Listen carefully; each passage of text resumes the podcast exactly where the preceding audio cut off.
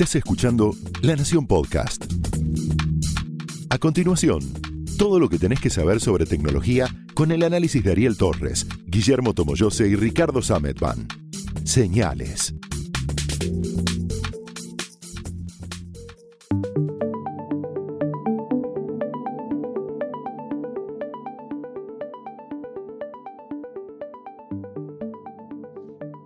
Hola, ¿cómo están? Bienvenidos a otro episodio de Señales, el podcast de tecnología de la Nación. Yo soy Ricardo Sametban. Yo soy Guillermo Tomo José. Y yo soy Ariel Torres. ¿Cómo están todos? ¿Bien? Bien, muy bien. Estábamos hablando de algo que pasó el jueves pasado. Celebramos. Yo voy a admitir que no estaba ni enterado. Pero yo- yo ese estaba el enterado jueves pasado fue. Bueno, pero vos porque sos un tipo muy informado. El jueves pasado fue el octavo, octavo, desde 2013, que se celebra el Día Mundial o el Día Internacional de la Contraseña. que así, Eh, ¿Por qué? ¿Por qué? Porque en dar un 2013 los de Intel, digamos, vamos a ponerla, para antes de que Ariel haga su explicación un poco más profunda, el dato anecdótico es de que en 2013 los de Intel, la gente de Intel dijo, bueno, necesitamos seguir promoviendo la seguridad eh, y lograr que la gente tome conciencia de la importancia de tener una contraseña segura y de proteger sus, equipos y qué sé yo, y entonces crearon esto que es el Día Internacional de, Día Mundial de la Contraseña, que per se no significa nada, pero está bueno. eh, es un momento en el que todos deberíamos acordarnos de las contraseñas y de todo lo que hay que hacer para mantenerla segura. Dato de color. El viernes, porque yo tengo un podcast con Marisol de, de vinos, de sommeliería y tal. El viernes pasado se celebró el octavo Día Internacional del Sauvignon Blanc. Digo.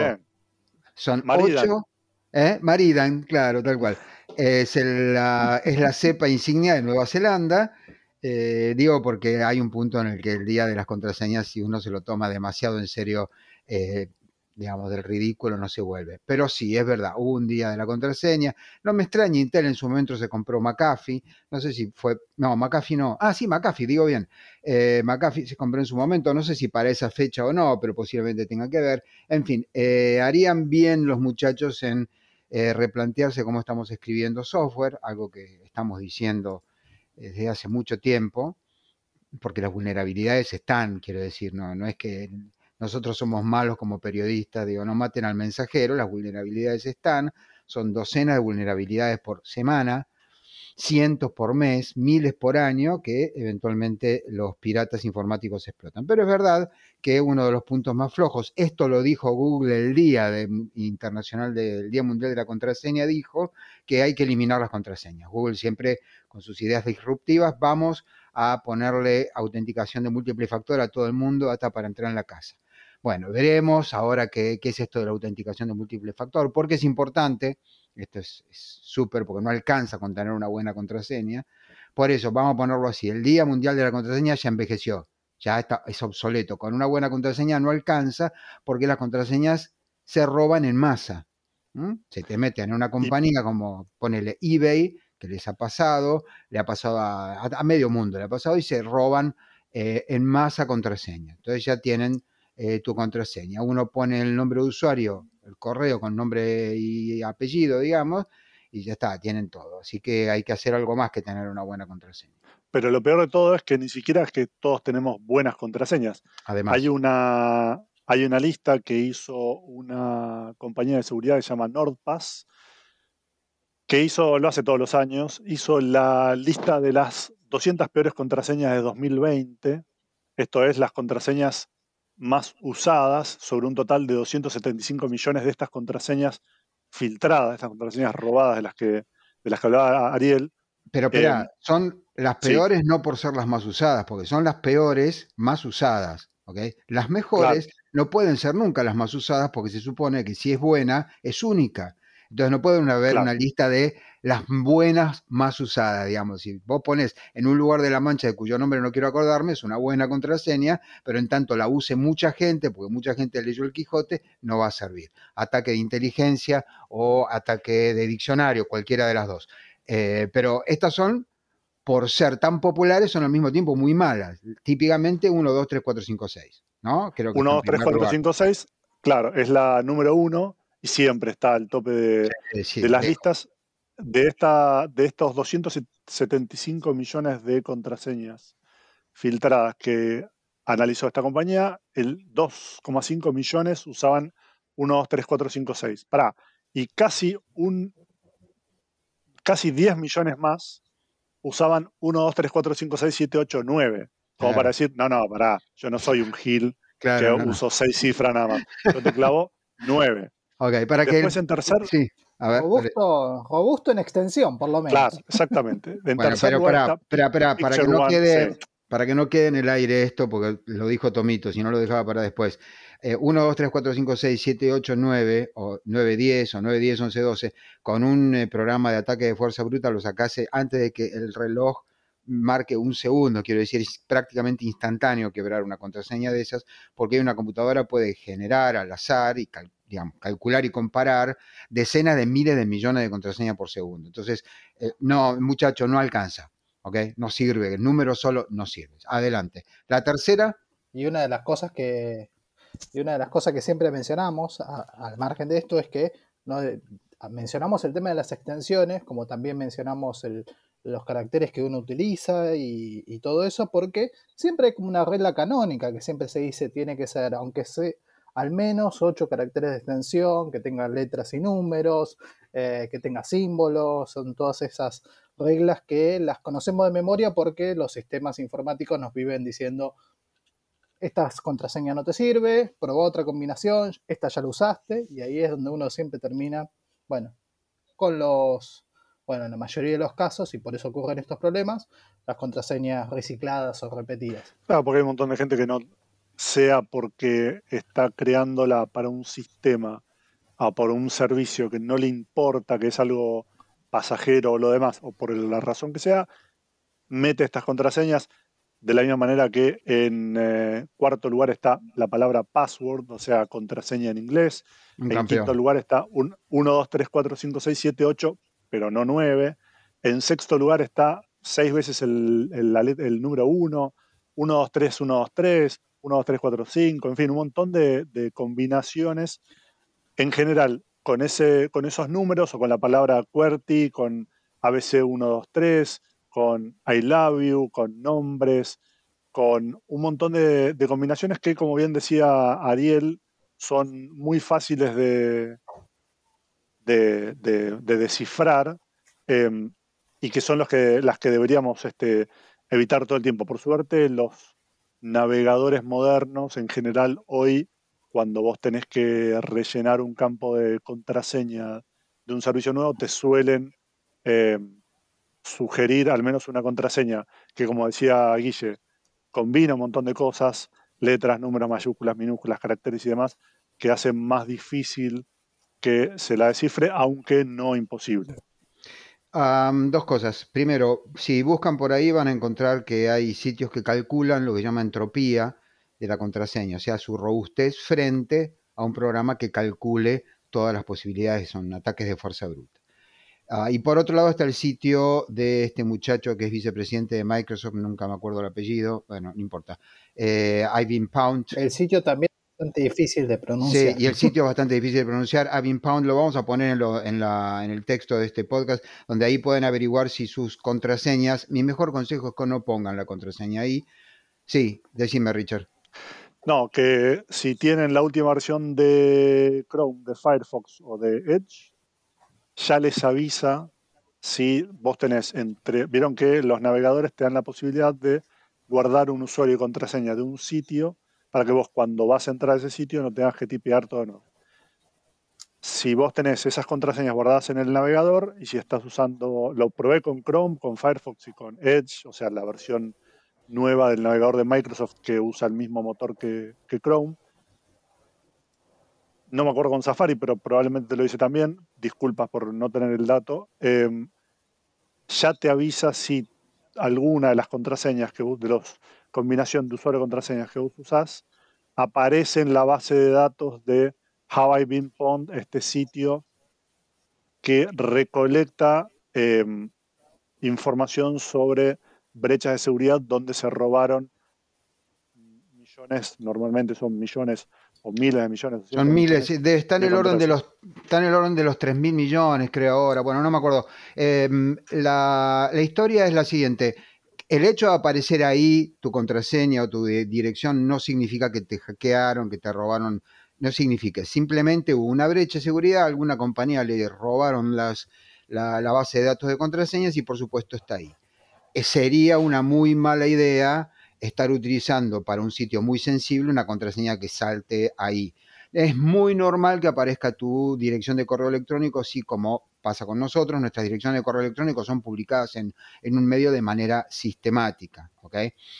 Eh, en todo caso, no alcanzan con que la contraseña sea eh, robusta, como dijo eh, Tomito, bueno, esto lo sabemos, digo, no, no, no, es que lo estoy corrigiendo. Lo que quiero decir es, por un lado tiene que ser robusta, pero por el otro lado, si fuera robusta, pero muy común, tampoco alcanzaría. Eso se llama ataque de diccionarios. Los diccionarios de las palabras o de las frases más usadas se bajan de Internet. En diciembre de 2009 atacaron Twitter, cuando Twitter era muy nuevito y no tenía esto de bloquearte al tercer intento fallido vos podías intentarlo todas las veces que querías y le hackearon la cuenta a un administrador de Twitter cuya contraseña era happiness, que está en los diccionarios, es una de las palabras más usadas, ¿ok? Entonces se metieron, le cambiaron la cuenta a Obama, a Prince, a Madonna, etcétera, etcétera. Eh, y después está el ataque de inteligencia. Si yo sé cuando vos cumplís años, y bueno, empiezo a probar. Si vos sos de digo, tengo mil anécdotas con esto, de gente que le echa la culpa al proveedor de correo o al proveedor de internet o al proveedor de algo y resulta que le pone como contraseña el nombre del equipo del que es fanático. Y todo el mundo sabe que el fanático pone de Racing o de Independiente de River o de Boca. Entonces va a poner millonario, vamos Boquita, viva Boca, este, vamos el rojo, probás y lo sacás. Eso es un ataque de inteligencia. ¿okay? Cuanto más sabes sobre la persona, y hoy uno riega las redes sociales con información personal, más fácil es adivinar. Ahora, resulta que esto parecería no tener una solución, porque por un lado hay que hacer lo que dice Tomito, que es usar contraseñas que convienen en ocho caracteres, mayúsculas, minúsculas, números y símbolos. Y, es, imposible, digamos, necesitas por lo menos 20, 30, 40, 50 contraseñas hoy. No podés reciclar, no podés usar en dos lugares a la vez y te tenés que acordar ese galimatías al azar, en serio. Bueno, la buena noticia, por eso digo, hay sitios que calculan la entropía de las contraseñas, es que vos, y cada vez más se aconseja usar passphrases, o sea, no contraseñas, sino frases. Por ejemplo, todas las familias felices se parecen, más las infelices, cada una lo es a su manera. Esto es una exageración de contraseñas, el principio de Ana Karenina de Tolstoy, pero serviría como contraseña, excepto que vos en Facebook pongas, me encanta Tolstoy, leí 27 veces Ana Karenina, me encanta el principio de Ana etcétera. Me gustan los, el romanticismo ruso, me gustan los, los realistas rusos, me gusta todo lo ruso, especialmente Tolstoy. Si haces eso, obvio que van a probar. Es lo mismo que si pones el estribillo de una canción de los Beatles. Sí, está, es robusta, pero al mismo tiempo vos sos bien conocido en el ambiente por ser fanático de, los Beatles. Se podría usar cualquier frase, con tal de que tenga alrededor de entre 16 y 32 caracteres. Esta frase que estoy diciendo ahora es una buena contraseña. Eso que acabo de decir es una buena contraseña. Eh, así que, digamos, esto no es que siempre, más allá de que algunos sistemas te obligan a usar combinaciones aleatorias de mayúsculas, minúsculas, números y símbolos, esto es verdad, pero está mal, y lo mismo que hay muchos sistemas que te obligan a, renovar la contraseña, también está mal. En 2014 Microsoft publicó un paper donde demostró que en el momento de cambiar la contraseña, no sé si es obvio, pero en el momento de cambiar la contraseña, la contraseña tiene que salir y estar unos instantes visible, por así decir, cuando normalmente están hasheados, están esto es una burrada, no están, es como si estuvieran encriptados, están ocultas. Entonces ahí es fácil de chorear la contraseña, perdón, de robar la contraseña, ¿ok? Entonces, no está, si vos ya tenés una buena contraseña y tenés autenticación de múltiple factor, que ahora vamos a explicar lo que es, entonces no hace falta estar cambiándola cada tres meses. Esto es un error y el obligar a la gente a poner M mayúscula, N minúscula, ampersand, numeral, 18, 31, A minúscula, A mayúscula, J, nadie se va a acordar de esto y lo terminas anotando en un papelito y lo pegas en el monitor. Entonces, el tema contraseña se resuelve. Sí, lo que suele pasar también con ese tipo de situaciones en las que los sistemas te exigen actualizar y cambiar tu contraseña cada cierto cada cierto periodo, hace que también las personas apelen a hacer modificaciones mínimas de la misma clave y eso también implica que una brecha de seguridad. Salvo que el sistema se dé cuenta. El sistema, está bien, algunas veces los sistemas se dan cuenta y te dicen, no, no puedes volver a usar una combinación de mes y año. Entonces le pones un signo de admiración al final. De la próxima vez te va a decir, no puedes usar una combinación de mes, año y signo al final y así. Eh, la verdad es que no sirve de mucho todo eso. Lo ideal sería que, igual, lo ideal está lejos de ser lo que va a ocurrir en el mundo real. Ahora lo vamos a ver. Eh, porque vos por ahí te rompes la cabeza poniendo buenas contraseñas y resulta que se las roban todas en masa en un ataque informático contra una compañía que no tiene bien bien cubierto, puse el ejemplo de eBay, en eh, porque en su momento le robaron datos y resulta que esos datos ni siquiera estaban encriptados, ya estaban en un, archivo de texto. Ninguna de las compañías está exenta de una de, de, estas filtraciones, le ha pasado a LinkedIn, que es de Microsoft, le ha pasado a, Facebook, a un montón de compañías que... Le pasó a Equifax, le, sacaron los datos de 146 millones de estadounidenses datos filiatorios, digo, esas, esas personas están expuestas al robo de identidad. Entonces, por un lado, está bueno utilizar una contraseña robusta y ahí donde se pueda. Ah, una cosita antes que me estaba olvidando. Hay sitios que no te permiten usar espacios en blanco, ojo ahí. Hasta hace mucho, hasta hace no mucho, no sé si sigue siendo así, hace mucho que no lo uso, pero eh, por ejemplo en Skype vos no podías poner espacios entre medio. Entonces tenés que hacer una frase sin espacios. Tidal, por ejemplo, no te permite usar espacios. Entonces tenés que, la contraseña puede ser una frase, pero no puedes usar los espacios en blanco. Mal Tidal ahí y mal Skype, no sé si lo sigue usando, no sé si sigue siendo así. Em, lo que sigue es el tema de la autenticación de múltiple factor.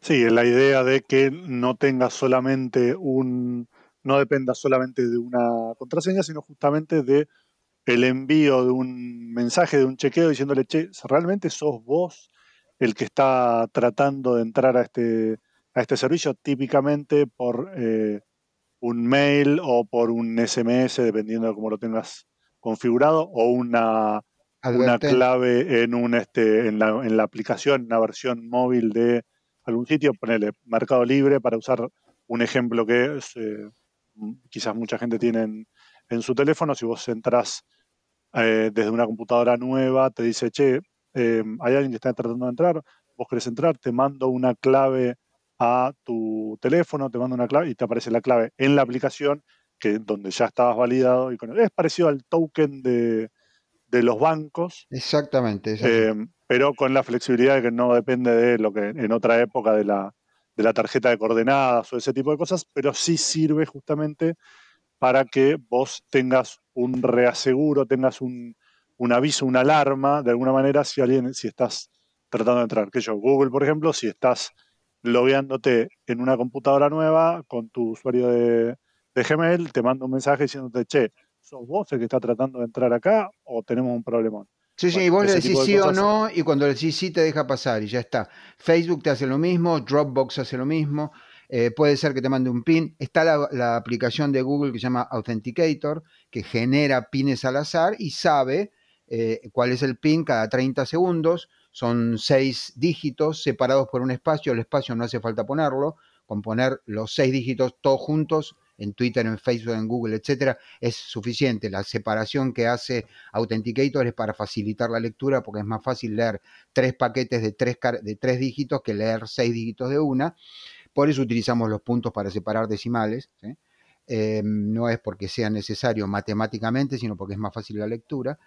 Y con eso, entonces, lo que ocurre es que el pirata puede tener tu nombre de usuario, puede tener tu contraseña, porque la compró en la dark web, pero no tiene tu teléfono también. Entonces, como no tiene tu teléfono, independientemente de que también esto tenga algunas vulnerabilidades, etcétera, ya se tienen que alinear mucho los planetas. Y además, eh, si no tiene tu teléfono y si simplemente se metió y logró acceder de algún modo a ese PIN, de algún modo, no importa cómo, eh, se pueden hackear los SMS, ponerle, digamos.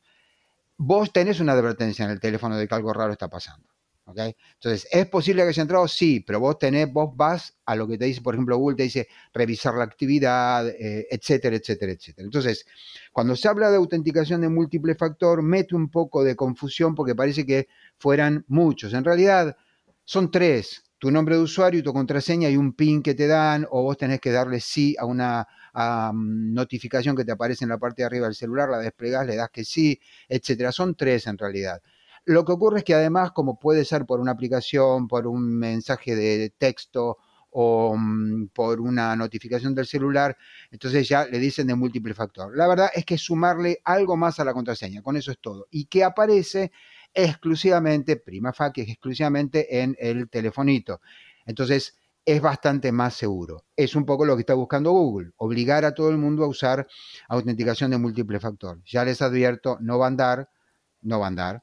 Eh, va a ser muy confuso para muchas personas eh, y es, un poco irritante porque basta crear una nueva, un nuevo perfil en tu computadora de escritorio con Windows para que te pida, porque no reconoce el navegador. Si vos limpias todos los datos del navegador y volvés a entrarte a decir, ah, hola, ¿quién sos? Te mando el PIN. Y otra vez sopa. Te olvidaste el teléfono en la planta baja, te lo dejaste en tu casa, no puedes entrar. Bueno, me parece que es un poco exagerado. Creo que por ahí habría que buscar nuevas maneras de, resolver el, tema eh, contraseñas. En principio, sí es cierto que andar por la vida con malas contraseñas, reciclándolas, y sin usar eh, autenticación de múltiple factor es el principal motivo para que te hackeen una cuenta. Esto se sabe, estadísticamente esta combinación de cosas lo publicó el otro día Brian Krebs, que es un periodista experto en seguridad muy bueno, lo recomiendo, tiene un blog muy bueno. Digamos, el reciclado de contraseñas más la contraseña débil encima, pero aún si reciclar contraseñas buenas, es el principal factor para que te terminen hackeando una cuenta lo que en principio puede no parecer importante hasta que hasta que pasa algo feo, digamos, algo que te compromete tu patrimonio, tu seguridad personal, etcétera, etcétera. Por eso también hay bastantes movidas para tratar de imponer el uso de la huella digital u otras identificaciones biométricas, incluso como acceso a eh, servicios digitales, no solamente a, tu teléfono y demás, sino a, a acceder a cualquier otro servicio o sitio que requiere una contraseña que esté validada por tu, por tu digital. Hay todo un desarrollo, todavía no está, no está implementado.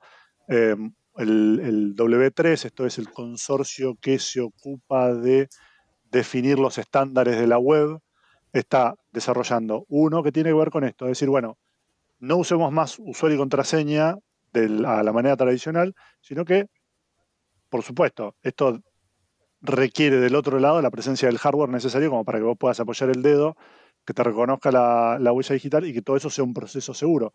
Pero la intención, que hay que ver si, si algún día eh, tiene éxito y si lo tiene, cuánto tiempo va a tardar, porque como decía, hay, hay mucho por, cambiar. Eh, la idea es que vos en algún momento para entrar a, a Gmail, para entrar a cualquier servicio que quieras, tengas la posibilidad no, necesariamente obligatoria, de eh, usar la, huella digital o alguna otra identificación biométrica, como el, rostro en el caso de los de, Apple y demás. La, promesa del mundo sin contraseñas es bastante antigua, es como la promesa de la oficina sin papel. Eh, nosotros venimos diciendo desde hace veintipico de años, no tan rápido, no tan simple. Eh, mm, el tema de la huella digital, yo digo siempre, está todo bien hasta que cambias una lamparita. ¿Viste? Y ahí donde estuviste trabajando con cable de cobre, la huella digital se rompe y no la lee. O con las manos medio húmedas. Lo mismo ocurre con la cara. Ahora hubo todo un rollo por la pandemia, nadie se le esperaba, fue muy disruptivo, el barbijo en la cara. Bueno, tuvieron que salir todos corriendo a reescribir sus algoritmos para que te reconozca con, de la nariz para arriba. Decía Ricky. Yo no, no tiene que ver con cambiar la lamparita, yo tengo las manos algo más, eh, la piel de las manos, algo, mi hermano le pasa lo mismo, algo más secas de lo usual y tengo siempre problemas con todas las marcas de todos los teléfonos con el sensor de huellas digitales. En algún momento del invierno la tengo que volver a grabar tengo que volver a decir al teléfono cuál es mi huella digital, por más que no cambió el diseño, sí cambió la, profundidad de los surcos, y eso hace que no, no los lea correctamente. Y me acuerdo, alguien había comentado alguna vez en, en Twitter que también tenía muchos problemas para que le reconociera el sistema del rostro, por más que era siempre la misma, claramente, siempre la misma persona, había algo en la en, en, cómo le procesaba la cara el algoritmo que no, no llegaba a validarlo siempre como que era la misma persona de un día para el otro. Ahora, el problema es que con las contraseñas no puede haber falla. Salvo, salvo, que me ha pasado alguna vez, falla el celular, no anda mal la pantalla, bueno, nada, entras de una computadora, siempre vas a tener un teclado. Entonces, por obvias razones, como los otros métodos, los biométricos, podrían llegar a fallar, entonces vos tenés que tener siempre una contraseña de backup. Cuando todo lo demás falla, entonces va a dar un PIN, como es el caso del teléfono, o una contraseña. Entonces, en tanto el teléfono no pueda leer tus ondas mentales y saber que sos vos a ciencia cierta en cualquier condición, o sea, si tenés las manos mojadas, si no tenés las manos mojadas, si estuviste arreglando, pintando, eh, eh, ¿cómo se dice? Lijando, etcétera, etcétera, etcétera, eh, o cualquiera, o si tenés un barbijo, si no tenés un barbijo, estás oscuras, ponele, ¿sí? Eh, o si tenés una cara demasiado normal para el algoritmo, ponele que vos tuvieras una cara demasiado normal y el algoritmo se confunde, entonces empieza a decir, mira, no sé quién sos. ¿sí?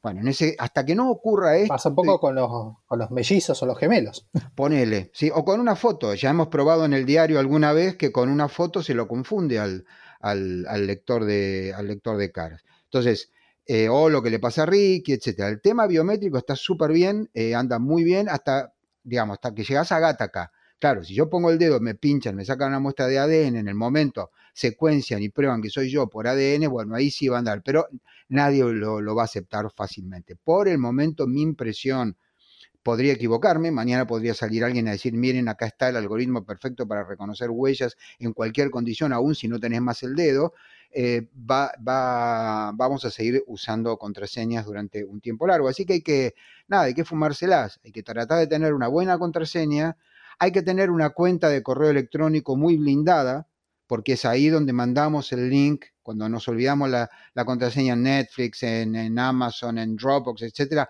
mandamos a esa cuenta, la que sea, no importa dónde, el link para resetearla. Entonces, esa cuenta tiene que tener autenticación de múltiple factor, una buena contraseña, de ser posible no tiene que tener un nombre fácil de adivinar, pero bueno, hoy casi todo el mundo lo tiene.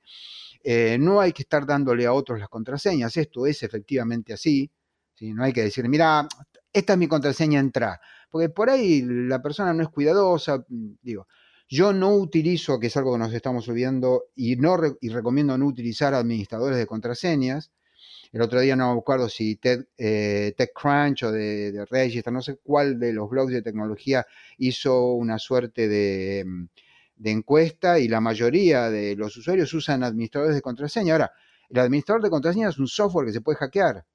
Y, le pasó a LastPass, le pasó a KeePass, que es de software libre, le pasó a todo el mundo. Entonces, el único lugar donde no te pueden sacar la contraseña por ahora es de la cabeza. Por lo menos dos o tres contraseñas muy buenas para proteger esos lugares que vos realmente necesitas como último recurso en el caso de que alguien se meta en tu cuenta.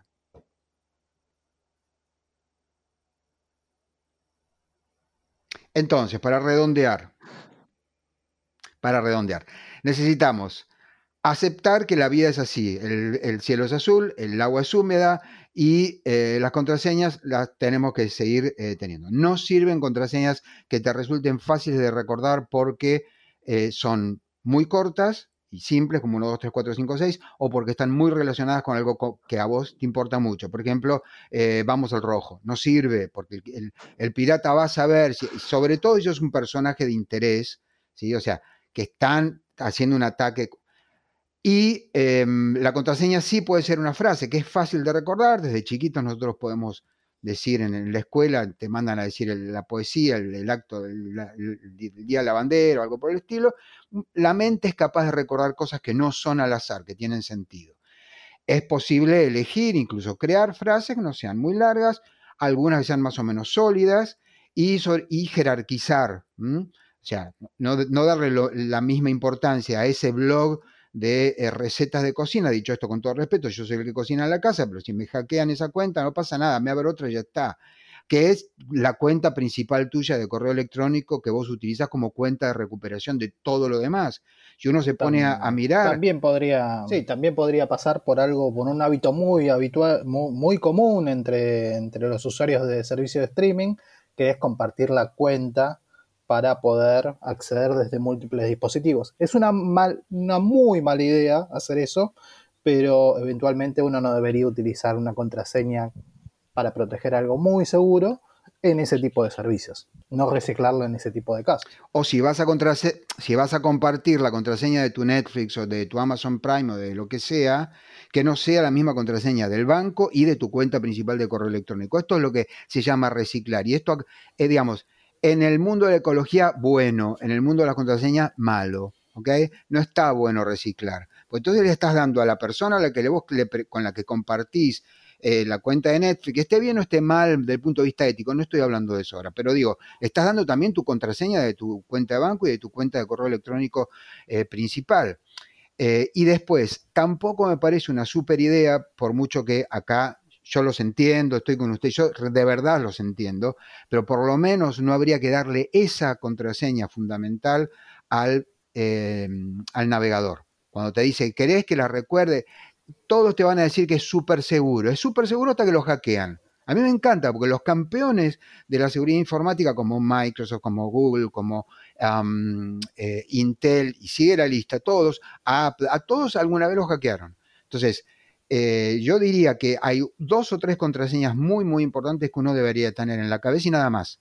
Después sí, las otras 25 las, se las podés dar al navegador porque si no es exponerse a que en algún momento se descubra un día cero de Firefox, o de Chrome, y que te puedan sacar las, contraseñas. Eh, si esto es, alguien va a decir esto es completamente imposible. Bueno, es completamente imposible hasta que pasa. Y ya a esta altura de, la película nos dijeron muchas veces que esas cosas no se podían hacer y resulta que siguen, siguen ocurriendo. Resulta que ahora tenemos vulnerabilidades dentro de los procesadores. O sea, si tenés una vulnerabilidad adentro del microprocesador, y ahí no hay capa de software que te pueda proteger de nada, no hay hash, no hay nada. Eh, así que, em, como lamentablemente tenemos nuestras vidas digitales puestas en, las redes y en los teléfonos y en las computadoras y, demás, quiero decir nuestras vidas, ¿no?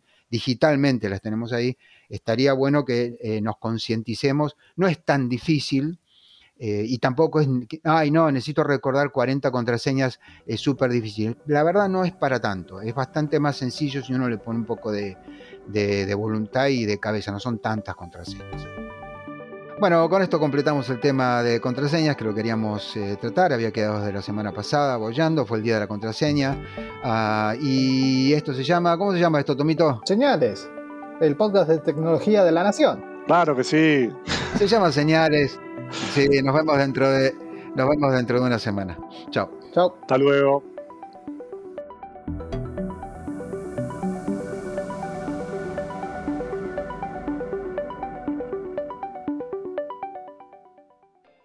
Esto fue Señales, un podcast exclusivo de La Nación. Escucha todos los programas de La Nación Podcast en www.lanacion.com.ar. Suscríbete para no perderte ningún episodio. Estamos en Spotify, Apple Podcast, Google Podcast y en tu reproductor de podcast favorito. Seguí escuchando La Nación Podcast.